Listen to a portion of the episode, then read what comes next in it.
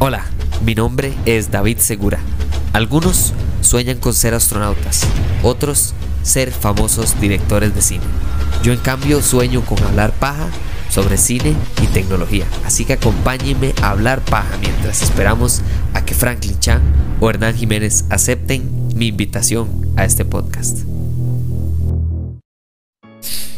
Qué locura vivir en un mundo en el que Batman tiene películas a cada rato, pero aún así la gente como que nunca tiene suficiente.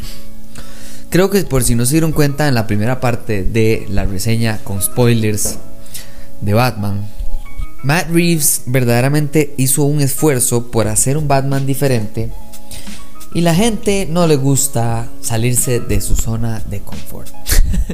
Y creo que por ahí empieza el problema con que la gente, no que no le guste, tienen todo el derecho que no les guste, pero detestar, atacar, decir que es menos porque le guste una película, ¿qué está haciendo?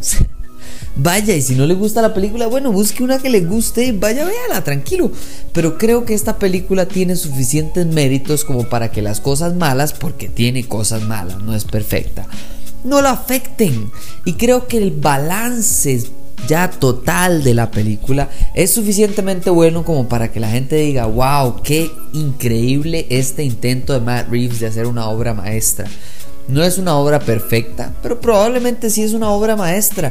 Creo que el tiempo que se toma es lo que nunca le dieron, por ejemplo, a alguien como David Ayer, a alguien como Zack Snyder, a alguien incluso como James Gunn, que a pesar de que hizo una película sumamente exitosa, yo estoy tan seguro de que muchas de las cosas que él quería poner, por supuesto que no las podía poner porque hay algún tipo de limitación, siendo parte de un proyecto con tanta plata limitada.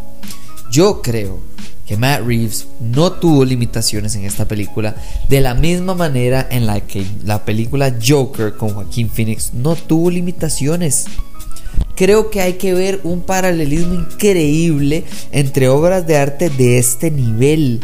Cuando usted ve películas de Matt Reeves, la trilogía de los simios, y usted ve esta película, usted absolutamente que entiende el hecho de que es una calidad de película distinta. Pero también cuando usted ve un universo como el de esta película, y usted ve un universo como el de la película de Todd Phillips, que es del Guasón, ¿verdad? Que es eh, Joaquín Phoenix, y ve esta película fácil, fácil, uno ve los paralelismos, ve los, las maneras en las que se parece y a fin de cuentas entiende por qué la gente le pareció algo tan impresionante y tan fácil de apreciar a pesar de que muchas personas atacaran esa película antes de incluso verla. Ahora hablemos de The Batman. Hablé de razones que recopilé muy repetitivas de por qué. Lo que hice más bien para la de por qué me encantó, en lugar de la de que no me gustó, es que puse en tres categorías las razones por las que esta película universalmente tiene que gustarle a la gente en algún nivel. No al mismo nivel, pero en algún nivel. Y creo que hay tres maneras en las que usted podría decir, wow, qué chiva esta película. Puede ser las tres, puede ser solo las dos o puede ser solo una, pero las tres maneras para mí es porque esta película no debería tener un ranking tan bajo en Rotten Tomatoes, por ejemplo, y debería tener muchísimas nominaciones a los Oscars en el 2023. Pero bueno, eso solo es mi manera de pensar subjetiva. Así que empecemos con número uno, la temática. ¿Y por qué digo la temática? Porque para mí esta película trata una temática que las otras películas de Batman no y creo que la que más se acerca es la, la, trilogía de Christopher Nolan, en la que cuando empezamos la trilogía, no la película, la trilogía, Batman no es Batman, solo es Bruce Wayne. Y cuando terminamos, ya Batman ya ni siquiera quiere ser Batman. Ya él nada más quiere retirarse de ser Batman. Quiere dejar su huella suficiente para que alguien más pueda tomar su rol y él pueda de, llamémosle, pensionarse esta, de este brete. Entonces, esos son tres películas de más de dos horas cada película. Esto es una película de tres horas. Creo que esta película, similar a una película como de Marvel llamada Eternals, tiene mucha película por hacer, mucho por recorrer y entonces tiene muchas cosas que cumplir. Y en ese gran enfoque, uy, tengo que hacer todo esto al mismo tiempo, creo que ahí se le va un poquito la mano y por eso tiene algunas debilidades que no le permiten llegar al nivel del Caballero Oscuro o el Caballero de la Noche de Christopher Nolan, que es la segunda de la trilogía, o mi favorita que es, ¿verdad? Dark Knight Rises. Para mí no hay punto de comparación con esas dos, pero esta llega tan cerca que creo que es aplaudible el enorme intento que hace sin utilizar personajes tan icónicos como el Guasón, sin utilizar una trilogía para lograrlo y claramente apostando a ser 100% oscuro. Incluso me atrevería a decir que más oscuro que la de Christopher Nolan. Pero la temática, creo que la temática de esta película es crecimiento, uno, los pecados del padre, dos, y a fin de cuentas el cambio de Batman de principio de la película a fin de la película. Creo que es increíble pensar que haya mucho crecimiento en esta película. Si usted se da cuenta que esta película empezó el 31 de octubre y terminó 7 días después. Esta película toda sucede en 7 días. Para mí eso no es solo porque sí. Eso fue 100% a propósito. Porque Batman lleva dos años haciendo esto. Así que dos años es mucho tiempo comparado con una semana. No es mucho tiempo comparado con un Batman que no se lo haya hecho décadas, por ejemplo, como Ben Affleck, que ya verdaderamente lleva muchísimo tiempo de ser Batman. No, pero la comparación de 7 días contra 2 años es gigantesca.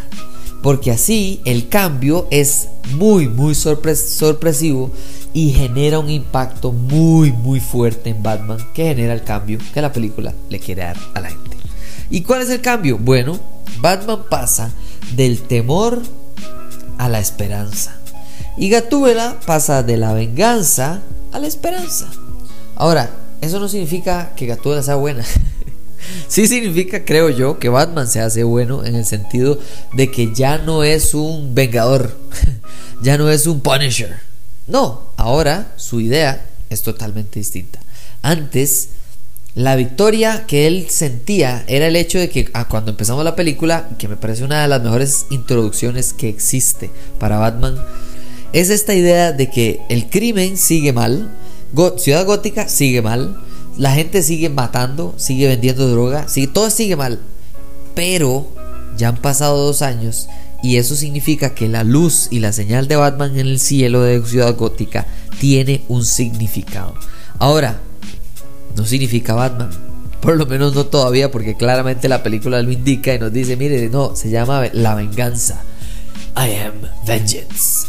Entonces, no se llama Batman todavía que me gusta porque entonces de nuevo nos da un justiciero adolescente, o sea, un justiciero que no, no entiende bien cómo generar impacto y está tratando de descubrirse. No descubrir ciudad gótica, no, no, descubrirse él. Y eso es interesantísimo porque tanto el antagonista como el protagonista tienen la misma meta en la película.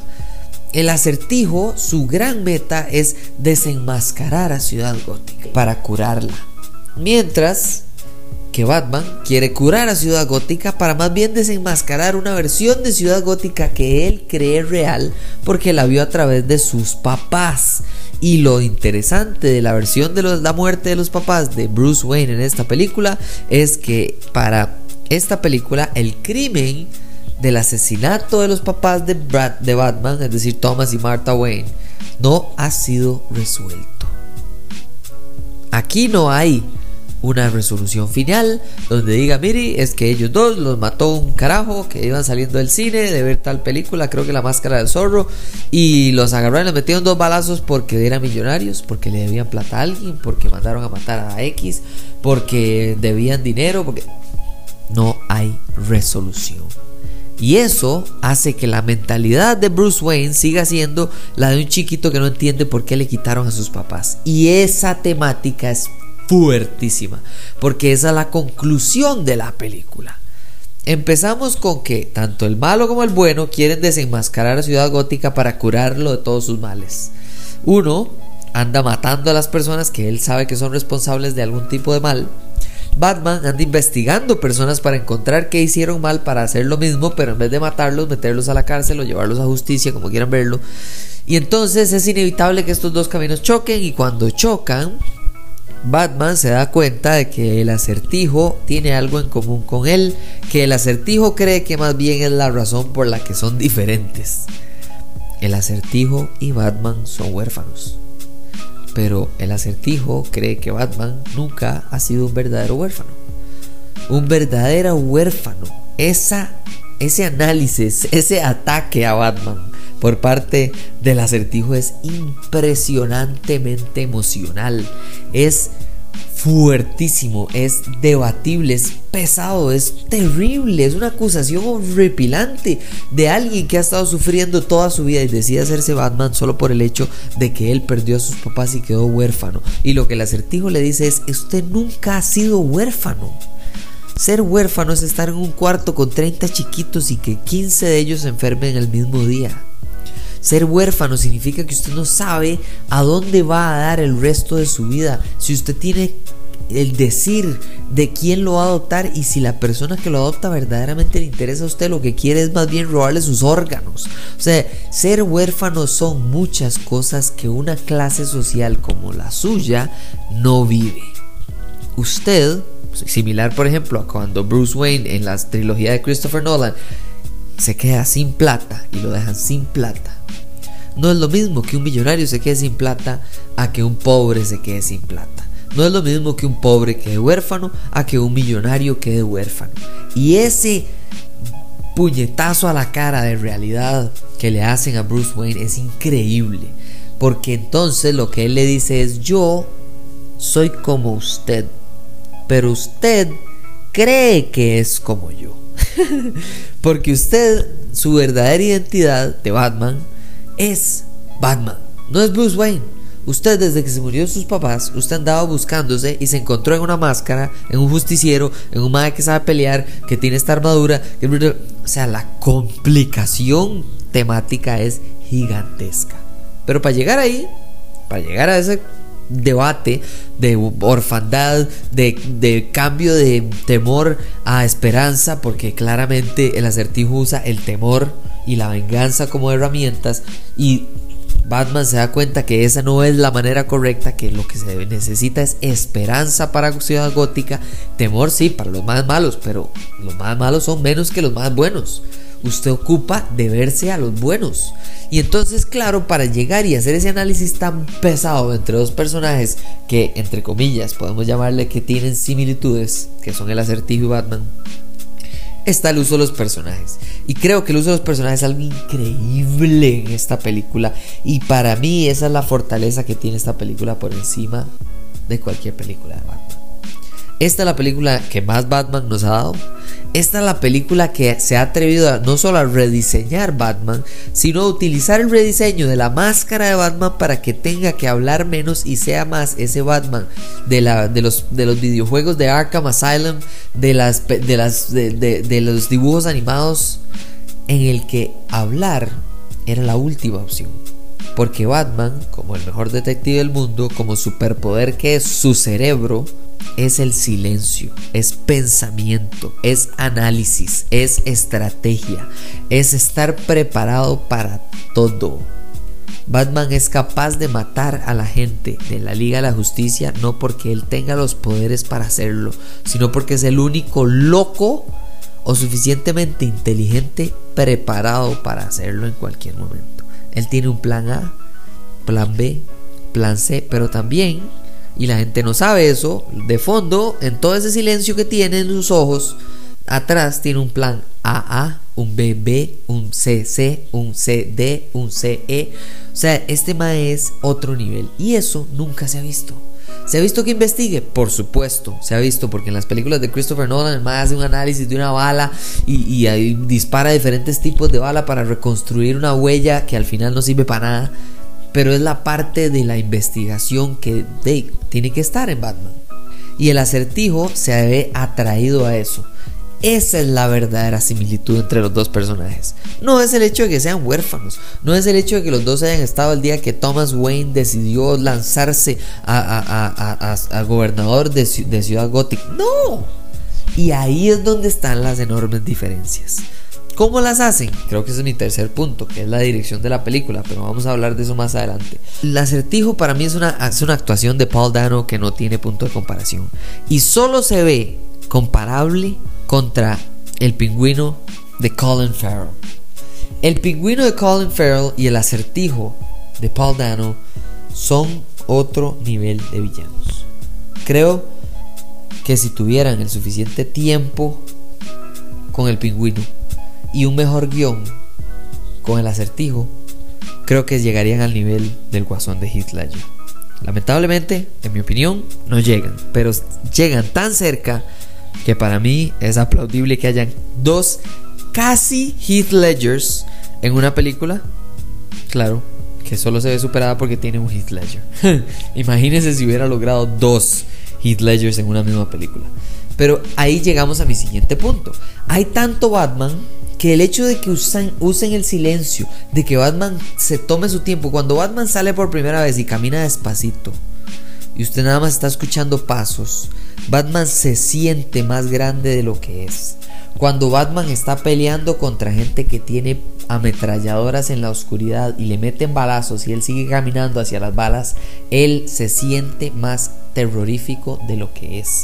Cuando Batman ayuda a una persona al final de la película y él esa persona no lo quiere soltar y él le ayuda a que no tenga miedo, Batman se convierte en más que un justiciero, se convierte en un superhéroe. Esta película convierte a un justiciero en un superhéroe a una persona millonaria, huérfana, lo convierte en alguien que quiere hacer el bien por los demás. Suena súper sencillo, pero es complicadísimo lograr eso. Y por eso es que creo que hay que verdaderamente aplaudir a los personajes de esta película. Paul Dano, genial. Colin Farrell, excelente. Zoe Kravitz, muy, muy bien. El problema de Zoe Kravitz es que está en una película en que están personas que actúan muchísimo mejor que ella. Pero ella no actúa mal. y eso es lo que a mí me duele. Creo que Jeffrey Wright como James Gordon y Zoe Kravitz como Selena Kyle Gatúbela son buenos, actúan bien. Me parece excelente los roles que hacen, pero no llegan al nivel de Colin Farrell y Paul Dano y Robert Pattinson. Entonces se marca una diferencia y la gente sale al cine diciendo, oh, es que actuaron mal. No actuaron mal. Es que una cosa es que usted juegue para el Barcelona y otra cosa es que usted juegue los domingos ahí en el barrio y usted sea muy bueno. Los dos son buenos, sí, pero hay una diferencia.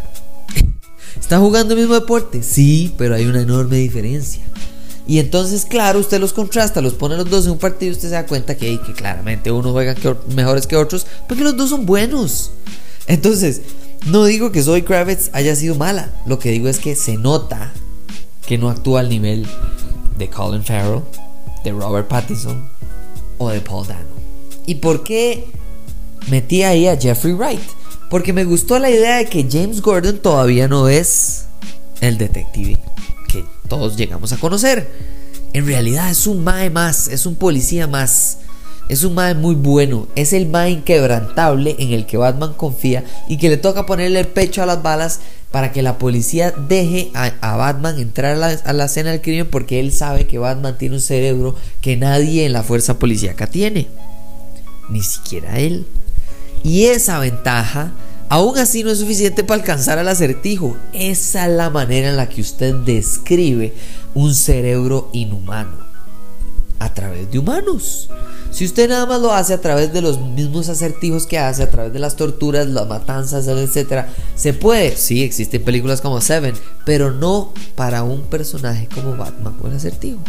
Esta película verdaderamente que para mí es la manera de poder construirlo.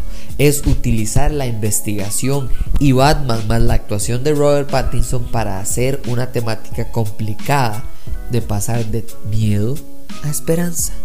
De los pecados del padre. ¿Por qué él se convierte en Batman? Bruce Wayne se convierte en Batman. Por los papás. ¿Por qué Paul Dano se convierte en el malo? Porque no hay papás. ¿Por qué Zoe Kravitz se convierte en quien ella es? Por el papá. Es un análisis de incluso las paternidades de los de tres protagonistas en esto. Dos huérfanos, una casi que huérfana, digamos que por decisión. Y me encanta, porque entonces, claro, no solo nos demuestra que Ciudad Gótica es un personaje, es un, un, ambiente hostil, terrible, complicado, que alguien trata de salvar casi que echándose el mundo encima y aún así tiene tiempo para explicarnos un mundo complejo. Casi que como se toma el tiempo John Wick de explicarnos un mundo complejo de asesinatos alrededor del el planeta donde él vive. Esa es la manera en la que describe perfectamente Ciudad Gótica. Esta jerarquía de los Wayne, los Arkham, los Falconi, los Baroni. O sea, agarra y describe un mundo que nosotros creemos que conocemos, pero verdaderamente no lo conocemos a ese nivel. Y me encanta porque entonces ahí es donde entra la belleza final de esta película. Esta película verdaderamente es insuperable en cuanto a cinematografía, diseño de sonido, diseño gráfico, efectos especiales, iluminación. O sea, eh, que hay tantas, pero tantas tomas en esta película que usted podría enmarcar y tener en su casa como obras de arte. Es que supera, no sé, Dune, Eternals, eh, eh, eh, tantas películas que verdaderamente uno dice, wow, qué película más impactante visualmente. Esta película es a ese nivel. Porque hace todo lo que hacen esas otras películas que también son absolutamente hermosas para ver, pero lo hace con dos colores, mucho tres rojo, negro y un poquito de gris. Un poquito de gris. En Ciudad Gótica no existe el sol. El sol si sale no es amarillo. Y en general el mundo es de noche porque Robert Pattinson anda fuera de noche. Además, por eso es que está tan pálido. En la noche, además de eso, se ilumina solo en rojo. El mundo solo tiene color rojo. Solo hay bombillos rojos en este mundo. Y encima de eso, cuando sea que sea de día o medio brillante, es un color que aún así no es cálido es un gris, es un gris azulado, es un verdoso, es un color apagado, es un color frío, es un color difícil de, de digerir. Y para eso cierro con probablemente lo que más me gustó, que fue la manera de llevar a los mismos personajes con la misma música de un punto A a un punto B. A Batman lo lleva con la misma temática de Batman, del principio a crecer y ser un héroe y no un justiciero. A Gatúbela la lleva de la venganza a tener esperanza en tal vez no convertirse en alguien que roba, pero que le roba a, tipo Robin Hood. ¿Sigue siendo malo lo que está haciendo? Probablemente va a seguir por un camino ilegal, pero ya no va a ser venganza lo que anda viviendo todos los días de su vida. Bueno, hay un poquito de crecimiento ahí. Y el acertijo, todo lo contrario. Y ahí es donde quiero cerrar con este detalle. El uso de esta película, del Ave María, como explicación de alguien absolutamente genio, de alguien capaz mentalmente de algo incluso superior a Batman, pero que aún así se utilice la misma canción del Ave María para, para, para meterle a la gente miedo, estrés, terror, todo lo contrario a lo angelical de esta canción. La película abre con el Ave María y el personaje del acertijo lo encarcelan con el Ave María. Él le canta a Batman el Ave María en esta idea de que su cerebro no solo es superior, sino que el más está un toque zapado. Y, y para mí esa es la mejor manera de explicar por qué Matt Reeves es un absurdamente buen genio. Porque la música no se trata de tener buena música, sí, pero buena música tiene muchas películas. Se trata de usar la música de una manera diferente. Y usar el Ave María para un loco creo que es una manera muy atrevida de crear no solo una idea de superioridad, inteligencia, belleza, pero también de ver la decadencia de un ser humano o del antagonista de la película, de, ir, de, estar en control, de tener el plan perfecto, de ser ¿verdad? la voz angelical, a ser un loco que canta una canción de, una, de un personaje bíblico para nada más tranquilizarse de que no está saliendo todo de acuerdo a su plan. Pero bueno, eso es lo que pienso de la película. Me encantó, me pareció atrevida, me interesó toda la atención a los detalles que tiene esta película, pero también me pareció larga. Me pareció que sentí las tres horas. Me pareció que el beso entre Zoe Kravitz y Robert Pattinson no tenía pero lo más mínimo de química. Que nada más lo pusieron porque, no sé, legalmente estaban con... habían contratado el beso ahí, estaba puesto en el guion y no había de otra.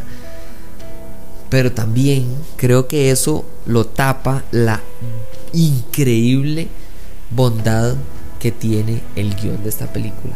El análisis que nunca se había hecho sobre qué es ser un huérfano.